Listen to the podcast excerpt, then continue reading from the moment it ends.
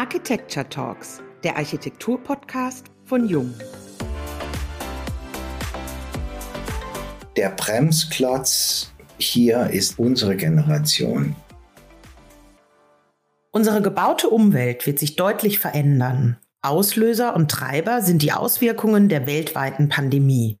Diese beschleunigen jedoch nur existierende Entwicklungen, die schon vorher im Gange waren. Digitalisierung und Remote Work, die neue Sehnsucht der Städter nach dem Land, das veränderte Mobilitätsverhalten oder die Dekommerzialisierung der Innenstädte, wir sind nun am Scheideweg, entweder abzuwarten und Tee zu trinken oder jetzt die Chance zu ergreifen, Architektur in vielen Bereichen neu zu betrachten. Über die Frage, wie wir jetzt Veränderungen anstoßen und vertraute Denkmuster aufbrechen können, darüber sprechen wir, Diane Slavic und Uwe Bresan, heute mit Stefan Benisch von Benisch Architekten in unserem Podcast. Stefan Benisch studierte Philosophie und Volkswirtschaft in München sowie Architektur an der Universität Karlsruhe.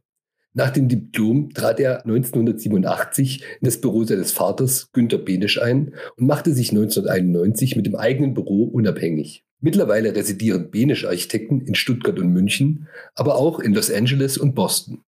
Hallo und herzlich willkommen beim heutigen Jung Architecture Talks Podcast. Lieber Stefan Benisch, schön, dass Sie heute bei uns sind. Ja, guten Tag. Sehr schön, dass ich hier sein konnte und dass wir uns gemeinsam unterhalten können.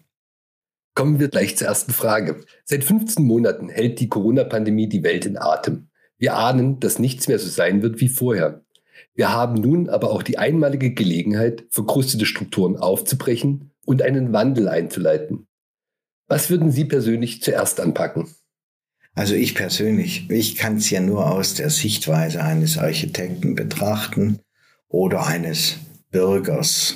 Ich bin ja kein Mediziner, da gäbe es sicherlich Bereiche, die ich zuerst anpacken würde, aber mal aus dem Sichtwinkel eines Architekten.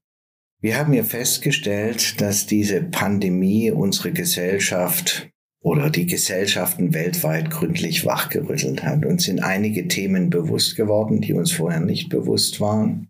Wir machen alle neue Erfahrungen. Zumal wir, jetzt ich spreche über meine Generation, die sogenannten Boomer, aus einer Generation kommen, die eigentlich kaum Katastrophen erlebt hat, im Gegensatz zur Generation meiner Eltern. Insofern sind wir etwas ungeübt in Katastrophenbewältigung. Aber betrachten wir jetzt mal diese neuen Erfahrungen, die wir gemacht haben. Unsere Gesellschaft hat sich plötzlich anders betrachten müssen. Wir mussten plötzlich auf eine Solidarität innerhalb unserer Gesellschaft hoffen, die wir eigentlich für gar nicht möglich gehalten hatten und die natürlich das erste halbe Jahr der Pandemie deutlich besser funktioniert hat, als er heute funktioniert.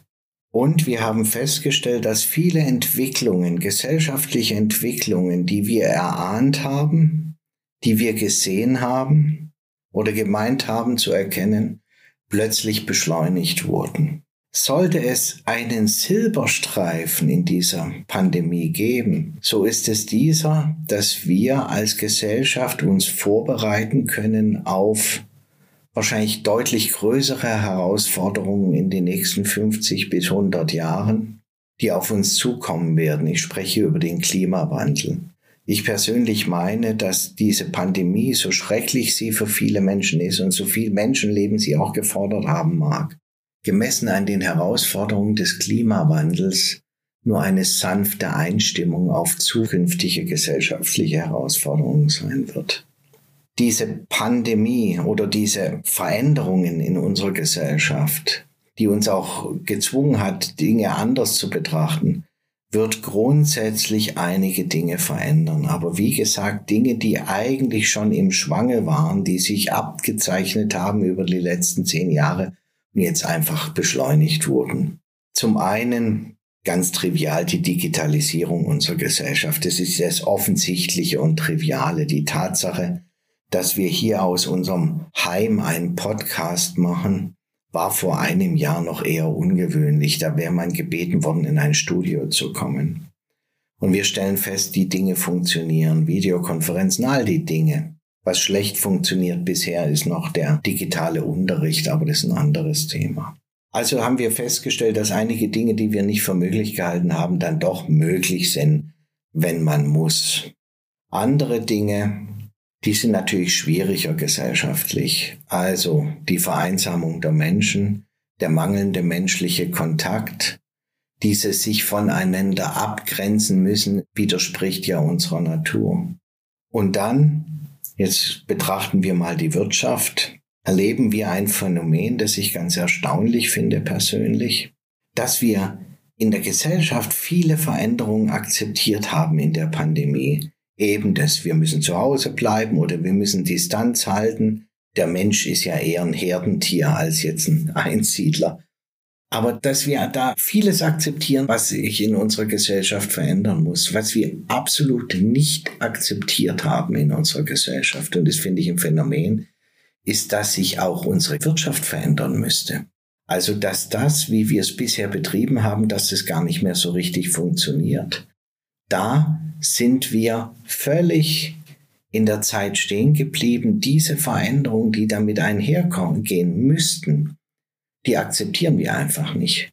Wir betreiben die Börse wie vorher, wir betreiben die Büros weitgehend wie vorher, ein bisschen Homeoffice, da wo es möglich ist. Das merken wir auch an der politischen Diskussion. Der Wirtschaft wird ja überhaupt nichts zugemutet, wirklich. Der klassischen Industrie, der Kulturwirtschaft, den Restaurants, den Kulturschaffenden und so weiter, denen wird wahnsinnig viel zugemutet. Aber der klassischen Wirtschaft, also der verbandsorganisierten Wirtschaft, würde ich mal sagen, den, denen wird ja sehr wenig zugemutet. Und das finde ich einen Riesenfehler auch im Interesse der Wirtschaft. Denn wir stehen vor Veränderungen, die auch unsere Städte verändern, die unsere Lebensweise verändern, E-Commerce und so weiter. Wir stehen vor Veränderungen, die das alles hinterfragen werden in kürzester Zeit und wir schonen die Wirtschaft und zwingen die nicht auf die neuen Themen einzugehen. Wie sähe denn so eine Umverteilung aus? Also wie könnte man das denn verändern?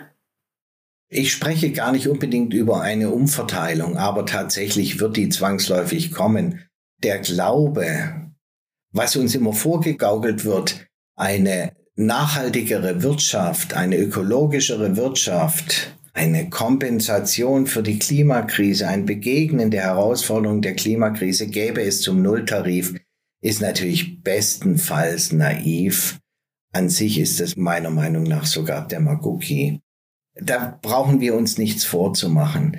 Und ich glaube, wir brauchen eine solidarischere Wirtschaft und wir brauchen eine Wirtschaft, die weniger einzelne Bereiche unserer Wirtschaft subventioniert, heraushebt, schützt, überhöht. Das ist natürlich das Problem unserer Exportwirtschaft, dass wir davon leben, dass die geschont werden, geschützt werden. Ich erinnere nur an die Lobbyistengänge nach Brüssel von Merkel und ihren Kolleginnen und Kollegen, um die Senkung der Abgasgrenzwerte zu kompensieren und zu verhindern. Ich glaube, wir müssen, ähnlich wie wir unsere Gesellschaft im Moment neu denken, müssen wir auch die Wirtschaft neu denken. Von dem immerwährenden Wachstumsgedanken werden wir uns verabschieden müssen und wir werden uns auch von einigen anderen liebgewonnenen Themen verabschieden müssen. Und ich glaube, tatsächlich der Bremsklotz hier ist unsere Generation, die nun 50 bis 70-Jährigen, die leider natürlich in unserer Gesellschaft eine große Mehrheit sind. Wir bremsen. Die Jungen haben schon lange verstanden, dass sie in einer Gesellschaft leben und in einer Generation leben, in der sie den Wohlstand, den meine Generation, eigentlich die Nachkriegsgeneration, sich erwirtschaften konnte, dass die sich aus eigener Kraft diesen Wohlstand nicht mehr werden erwirtschaften können. Dass dieser Wachstumswahn vorbei ist und die haben sich längst an andere Lebenspläne und Ideale gewöhnt. Jetzt gehen wir mal davon aus, dass Sie nicht bremsen. Sie haben ja mehrere Standorte, die Sie verantworten haben in den letzten Monaten in ihrem Architekturbüro standortübergreifend mit Veränderungsprozessen und den Auswirkungen auf die Arbeitsprozesse auch arbeiten müssen. Was nehmen Sie aus strategischer Sicht mit in die Zukunft des Büros? Also welche Veränderungen sehen Sie? Also die Veränderungen in unserer Arbeitswelt und für unser Büro sind teilweise ganz trivial, technischer, pragmatischer, organisatorischer Kultur. Und dann gibt es durchaus auch Veränderungen, die weitreichender sind. Gehen wir mal auf die trivialen. Ich habe festgestellt, wir sind viel zu viel gereist. Das ist gar nicht nötig. Wir können viel besser inzwischen kommunizieren auf anderen Wegen und Mitteln, die gut funktionieren. Das funktioniert alles. Was nicht funktioniert digital bisher ist das neue Bekanntschaften machen, neue Freundschaften schließen. Es ist schon schwierig genug in dieser Pandemie unter diesen Bedingungen die alten Freundschaften zu erhalten und zu pflegen. Das ist schon schwierig genug. Neue hinzuzugewinnen ist nahezu unmöglich. Ist eigentlich unmöglich. Das sind Herausforderungen, die wir irgendwie lösen müssen. Aber tatsächlich muss ich nicht mehr jeden Monat in die USA fliegen. Es wird reichen, zweimal im Jahr, dreimal im Jahr darüber zu fliegen. Und ich glaube, unser CO2-Footprint wird sich dadurch deutlich verbessern. Also das sind die organisatorischen Themen. Spannender finde ich andere Themen. Themen, die vielleicht gar nicht so sehr sich auf unsere Arbeitsweise konzentrieren, sondern eher auf das, was wir tun. Betrachten wir mal die jüngeren, die neueren Generationen, die, ich habe es vorhin schon mal kurz angesprochen, die deutlich andere Lebenspläne haben, die andere Ideale haben, die ein anderes Gefühl für Gesellschaft haben, die eine andere Vorstellung vom Generationenvertrag haben und die eine andere Vorstellung davon haben, was wir unter the social contract, den Gesellschaftsvertrag, verstehen. Das wird Konsequenzen haben für das, was wir tun. Bisher bauen wir immer noch. Wir machen viele Wettbewerbe für neue Bürostandorte, für neue Verwaltungsstandorte. Ich persönlich bin mir nicht ganz sicher, wie viele davon überhaupt noch gebaut werden und wie viele Wettbewerbe wir eigentlich im Moment für die Katz machen hier. Denn es wird sich an unseren Aufgaben massiv was verändern. Wenn ich mir jetzt meine Söhne anschaue oder ihre Freundinnen und Freunde, die haben andere Vorstellungen von einer Arbeitswelt, als wir sie gewöhnt waren oder als noch die Y-Generation gewöhnt war. Das Ideal, ein Leben lang bei einer Firma zu sein, also bei uns hieß es früher immer, der ist beim Daimler. Das war ein Wahnsinnsding, ja. Der war lebenslang gesettelt. Diese Ideale sind vorbei. Ich glaube, das gibt es nicht mehr. Die Jungen sind eher projektorientiert, die sind eher gruppenorientiert, die sind eher aufgabenorientiert und die sind weniger strukturorientiert, organisationsorientiert. Und das wird Konsequenzen für unsere Aufgaben haben. Das wird auch Konsequenzen dafür haben, mit wem wir arbeiten und wie wir arbeiten. Denn sage ich meinen Partnern auch immer, die Jungen brauchen uns weniger, als wir die Jungen brauchen. Wir müssen uns einstellen auf die neuen Aufgaben, aber auch auf die neuen Menschen, mit denen wir in Zukunft arbeiten werden. Die haben andere Vorstellungen von einem Mitspracherecht im Büro. Und jetzt rede ich nicht über Mitbestimmung im gewerkschaftlichen Sinne, sondern ich rede darüber, wie diese jungen Menschen versuchen, in Diskussionen ihre Ideen einzubringen. Und die Ideen sind jetzt auch nicht nur formale Ideen, sondern wo müssen wir hin? Was ist die Zukunft? Wie gelingt es uns, eine andere Architektur zu machen, die freundlicher für die Gesellschaft ist, die eingeht auf die Probleme unserer Gesellschaft, die eingeht auf unsere städtebaulichen Herausforderungen, auf unsere strukturellen Herausforderungen? da ist eindeutig mehr Selbstbewusstsein da, als es in meiner Generation da war. Da wird mehr eingefordert, mehr Mitspracherecht eingefordert, aber es werden auch mehr Ideen eingebracht und ich sehe das sehr positiv. Also wir stehen da vor Veränderungen, die uns Alte doch massiv herausfordern und da wir, wir wissen es ja alle, dem Alter wird man ja so ein bisschen träger und konservativer und denkt immer, früher war alles besser, ist natürlich völliger Quatsch. Aber die uns Ältere natürlich Herausforderung durch entsprechende Fragestellungen. Wie schaffen Sie das, da mitzukommen und wie öffnen Sie sich auch für diese neuen Ansprüche, für diese neuen Denkmuster? Also wie schaffen Sie es auch in Ihrer Generation so vertraute Denkmuster, die mitunter eins, zwei Generationen existiert haben? Wie schaffen Sie es, diese Denkmuster aufzubrechen und neue Denkmuster zu etablieren? Na, zuerst mal bin ich mir nicht sicher, ob ich es schaffe. Wer sagt, dass ich es schaffe? Aber ich bemühe mich zumindest drum. Das liegt an mehreren Dingen. Zum einen habe ich im Büro immer mit jungen Menschen gearbeitet. Das hat mich gezwungen, dran zu bleiben an den Themen. Also ich war immer gefordert und das ging meinem Vater auch schon so. Wir waren immer herausgefordert dadurch, dass wir immer Absolventen von den Universitäten hatten, die Ideen hatten und wir haben die Veränderung der Generationen miterlebt. Das ist ein Punkt. Der zweite Punkt ist, ich bin prinzipiell natürlich interessiert an unserer Gesellschaft, an Politik, an den Menschen, an den Entwicklungen. Ich lese viel nach. Ich bin viel gereist durch die Büros in den USA und die Arbeit auch in Frankreich oder Italien oder Ukraine oder wo auch immer, hatte ich einen regen Austausch mit unterschiedlichen Gesellschaften und Kulturen und was passiert da, was entwickelt sich da.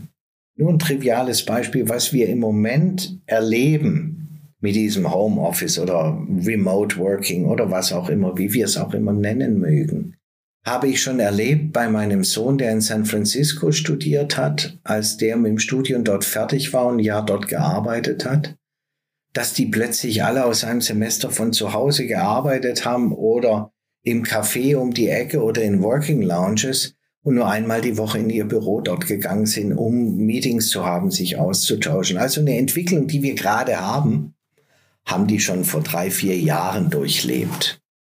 Und das sind Dinge, wenn man die aufmerksam beobachtet, da lernt man viel davon.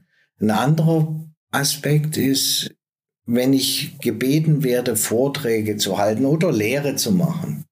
Ich habe viel als Gastprofessor an internationalen Hochschulen gelehrt. Ich war nie ein richtiger, ordentlicher Professor, sondern immer nur Gastprofessor. Und das hat mich gezwungen, mich immer vorzubereiten auf neue Themen. Und interessanterweise, wenn ich zu Vorträgen eingeladen wurde oder auf Konferenzen, Werkberichte haben mich nie sonderlich interessiert. Ich kenne mein Zeug. Was mich mehr interessiert hat, wo ich auch selber was davon hatte, war, mir neue Themen zu erschließen. Das war für mich immer ein Anlass, mich mit neuen Themen auseinanderzusetzen, mit der Frage der Generationen, mit der Frage, wie funktionieren unsere Innenstädte. Und dann auch, was mir immer sehr geholfen hat, war die Zusammenarbeit mit Kolleginnen und Kollegen anderer Disziplinen. Seien es jetzt Firmen wie Transolar, Thomas Auer oder seien es Firmen wie Schulze Krasov, Oliver Schulze, der aus dem Gelbüro kam, mit denen wir uns Themen erarbeitet haben und die vertieft haben. Der Anlass war in der Regel immer ein Projekt, aber die interne Erarbeitung des Themas ging immer weit über die Projekte hinaus. Und so versucht man an den Themen dran zu bleiben. Was sind neben der Umweltkrise, die auf uns zukommt, mittelfristig, langfristig, was sind jetzt die Themen, die durch Corona noch in unseren Städten und in unserer Arbeitswelt entstehen? Können Sie die konkret fassen? Ich werde versuchen, mal mein Verständnis von den Herausforderungen oder Themen, die durch Corona beschleunigt wurden, zu erläutern. Zum einen bin ich überzeugt davon, dass wir eine Dekommerzialisierung der Innenstädte erleben werden. Nun klingt das für viele wie ein Horror, aber die Kommerzialisierung, wie wir sie verstehen, der Innenstädte ist eine relativ kurze Geschichte. Eigentlich ist es erst seit den 70er Jahren, wenn man genau hinguckt, dass die Innenstädte so stark kommerzialisiert wurden. Aber das wird folgen durch E-Commerce und solche Dinge, die auch schon in Entwicklung waren. Ich habe bis heute nicht verstanden, wie man heute noch in den Innenständen Shopping Malls bauen kann. Es ist mir völlig schleierhaft gewesen, dass eine Stadt wie Berlin irgendwie wie viel 60 Shopping Malls im Speckgürtel und Zentrum genehmigt hat. Finde ich völlig absurd sowas. Denn durch E-Commerce werden die Innenstädte eher den Charakter von interessanten, fast musealen Situationen bekommen mit Showrooms, wo man sich die tollen neuen Produkte anschauen kann, sich damit vertraut machen kann und diese dann im Internet bestellt. So wie Tesla ihre Läden in der Innenstadt hat. Ich habe jetzt gehört, Daimler will einen ähnlichen Weg gehen mit Showrooms in den Innenstädten. Wäre ja gut, wenn sie es machen würden. Aber dass wir diese großen Kaufhäuser noch haben, das sehe ich nicht. Und wir haben doch schon die letzten fünf Jahre dank Herrn Mittelhoff erlebt, wie die Kaufhäuser sich eigentlich selber erledigen und wie die einfach einerseits der Grund- und Bodenspekulation, wie bei Kaufhof Karstadt, aber auch natürlich dem E-Commerce zum Opfer fallen. Und da entstehen große Freiflächen in den Innenstädten oder große Leerstände in den Innenstädten. Und es wird zu einem massiven Wechsel in den Innenstädten führen. Also das ist eine Entwicklung, die ist absehbar, die war absehbar. Aber die wird natürlich massiv beschleunigt durch Corona. Ein anderer Aspekt sind die Arbeitsplätze in unseren Innenstädten. Wenn ich mir mal überlege, wir haben Ministerien geplant, wir haben Banken geplant, wir haben alles Mögliche geplant. Nicht alle, aber viele dieser Auftraggeber haben interne Strukturen und haben zum Beispiel den sehnlichen Wunsch immer gehabt, dass die Mitarbeiterinnen und Mitarbeiter aus der Tiefgarage mit dem Fahrstuhl in ihre Etage fahren, dort in ihr Zellenbüro gehen, dass bitte keine Glastüren sind, keine Fenster zu den Fluren sind. Und dann mittags gehen sie in die Kantine, die gehen ja nicht mal in die Teeküche, die haben ja eine Kaffeemaschine in ihrem Büro stehen. Und dann gehen sie Mittag in die Kantine und abends fahren sie mit dem Fahrstuhl wieder runter zu ihrem Auto und pfeifen heim. Oder manche, manche fahren mit dem Zug oder der S-Bahn. Jetzt hatte ich eine Diskussion einmal mit einem Herrn Staatssekretär zu dem Thema und habe gesagt, sagen wir Leute, könnten wir nicht ein Wahnsinnsgeld und wahnsinnig CO2 und Energie sparen, wenn eure Leute einfach zu Hause schaffen würden und sich nur mittags in der Stadt in der Kantine treffen? Denn das ist die einzige Kommunikationsort, den die sowieso haben. Außer hin und wieder in einem Besprecher. Also da ist mir der Unsinn vieler Büros und Büroflächen klar geworden. Hinzu kommt, und ich weiß eben nicht, und jetzt komme ich schon auf auch die Energie- und Klimakrise zu sprechen, wie lange es sich unsere Gesellschaft noch leisten kann, für jeden Mitbürgerin und Mitbürger circa 42 Quadratmeter Wohnfläche und für ein Drittel davon nochmal 28 Quadratmeter Bürofläche zu leisten. Also wir reden hier über 70 Quadratmeter pro Person, wovon 30 Quadratmeter etwa pro Tag maximal acht Stunden im Betrieb sind. Wenn ich die Ferienzeiten und alles abrechne, sind die vielleicht sechs Stunden pro Tag im Betrieb. Also das sind Fragen, die wir uns stellen müssen und die natürlich unsere Städte verändern werden. Wenn wir mehr remote arbeiten, werden wir nicht mehr so viel pendeln. Für einige wird es attraktiver, wieder aufs Land zu ziehen, weil sie da Platz haben für die Familie, für ein Arbeitszimmer, bessere Wohnsituation. Also werden viele wieder in die Vororte oder aufs Land ziehen. Und für andere wird es in der Stadt sehr attraktiv sein dadurch, weil mehr Platz entsteht. Die Wohnungsknappheit wird sich entschärfen in den Innenstädten und vor allem, wenn wir sagen, noch ein Drittel der Büroflächen werden umgenutzt in Wohnungen, zumindest der Platz, der gebraucht wird, wird umgenutzt in Wohnungen, können unsere Innenstädte durchaus wieder attraktiv werden. Und das, glaube ich, ist eine Entwicklung, die werden wir in den nächsten zehn Jahren massiv erleben. Ich habe gelesen in der Zeitung, in Wirtschaftsteilen, ständig Nachrichten, Hongkong, Shanghai, Bank of China in London gibt irgendwie 40 Prozent ihrer Flächen auf. Andere Banken und Versicherungen geben große Flächen auf in den Innenstädten oder in den Vororten. Das wird massive Veränderungen mit sich bringen. Sie haben jetzt schon über die wirtschaftlichen Veränderungen gesprochen, die auf uns zukommen und auch über die Generation Z, die ja auch mit anderen Werten ihr Leben lebt und ihren Alltag bestreitet, die beispielsweise eher auf ein Sabbatical setzen anstelle eines Dienstwagens, auf den sie bestehen und sich bei Fridays for Future organisieren und das ganze Thema unterstützen. Können wir heute überhaupt die Bauten für die Generation von morgen denken? Sie haben ja schon einige Szenarien beschrieben, aber wenn wir uns mal frei machen, was wäre denkbar?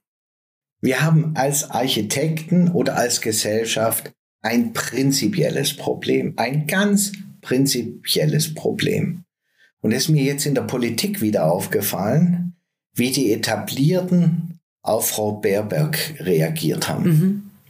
Sie sei zu jung, sie sei doch eigentlich Mutter, sie hätte keine Regierungserfahrung.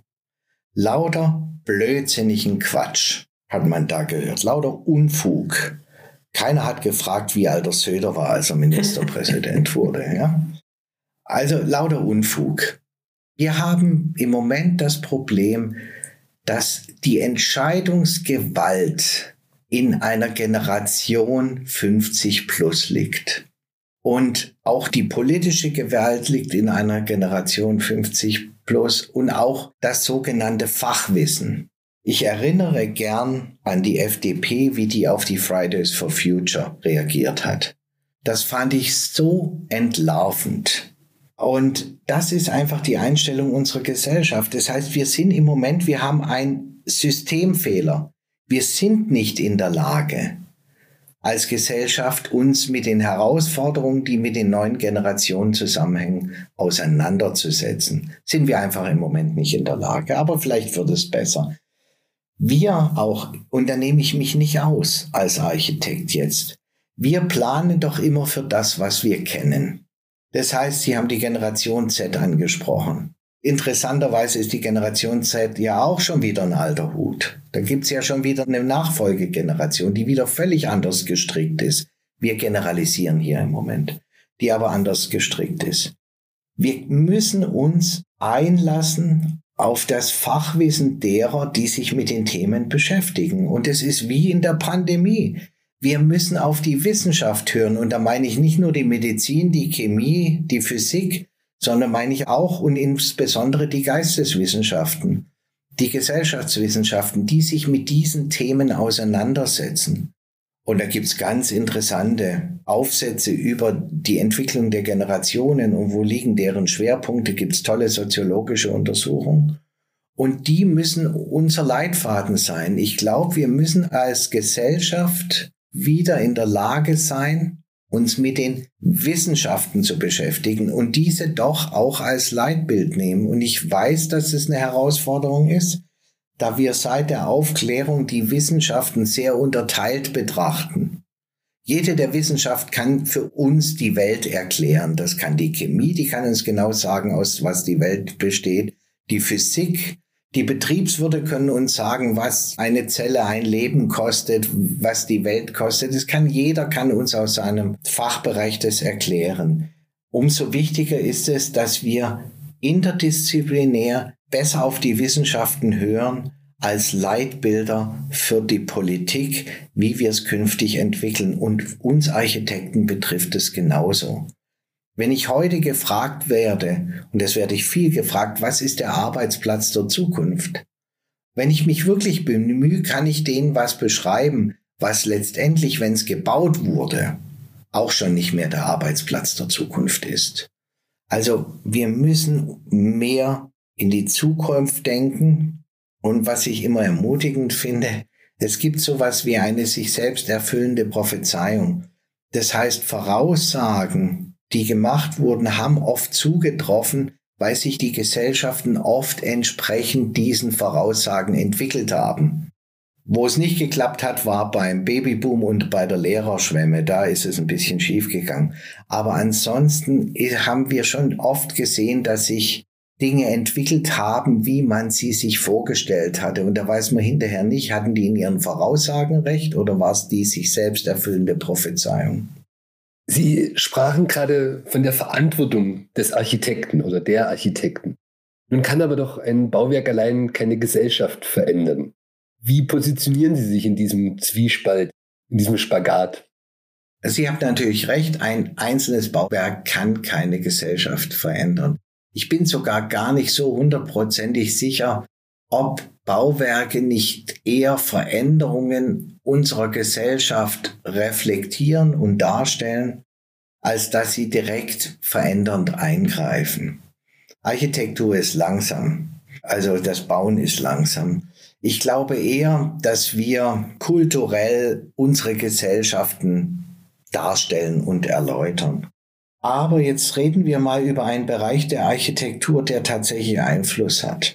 Auch er kann Gesellschaft nicht verändern, aber er kann gesellschaftliche Veränderungen ermöglichen.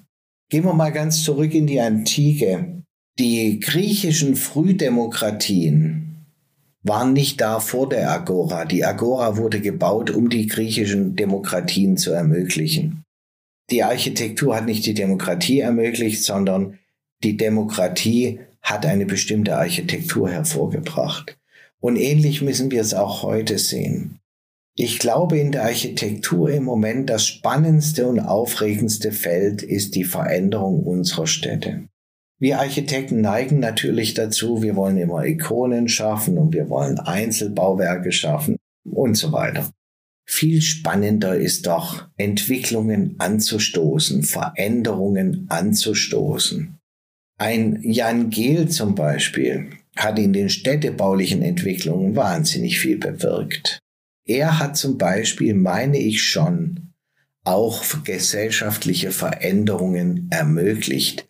Er hat für uns verständlich gemacht, dass eine nicht rein kommerzielle Innenstadt funktionieren kann, dass eine Innenstadt mehr bieten kann als Verkehr, Parkplätze und Läden. Solche Architekten haben natürlich viel bewegt in den Gesellschaften. Und ich würde so jemanden schon als Vorbild sehen. Natürlich bauen wir gerne Häuser und auch tolle Häuser und besondere Häuser, die von innen nach außen entwickelt wurden, in denen die Menschen sich wohlfühlen und die ihren Zweck gut erfüllen und wo man sich drin entwickeln kann. Aber das Aufregende ist doch, wenn man bedenkt, dass 99,9 Prozent der Menschen die unserer Architektur ausgesetzt sind, ob sie es wollen oder nicht, niemals unsere Gebäude betreten werden, sondern eigentlich nur diese als Element oder Teil der Stadt oder der Umgebung betrachten. Da ist es doch wahnsinnig spannend, was bewirken unsere Häuser in den Städten und wie können wir die Stadtgesellschaft stärken und wie können wir mit Architektur auch Entwicklungen in den Städten ermöglichen und vielleicht sogar beschleunigen. Also wir haben jetzt so viel über Veränderung, Verantwortung der Architekten gesprochen, über die verschiedenen Generationen. Wir hätten jetzt eine letzte, vielleicht auch persönliche Frage zum Abschluss. Mit welcher Person des Zeitgeschehens würden Sie gerne für einen Tag Ihr Leben tauschen? Wow, das ist eine Herausforderung.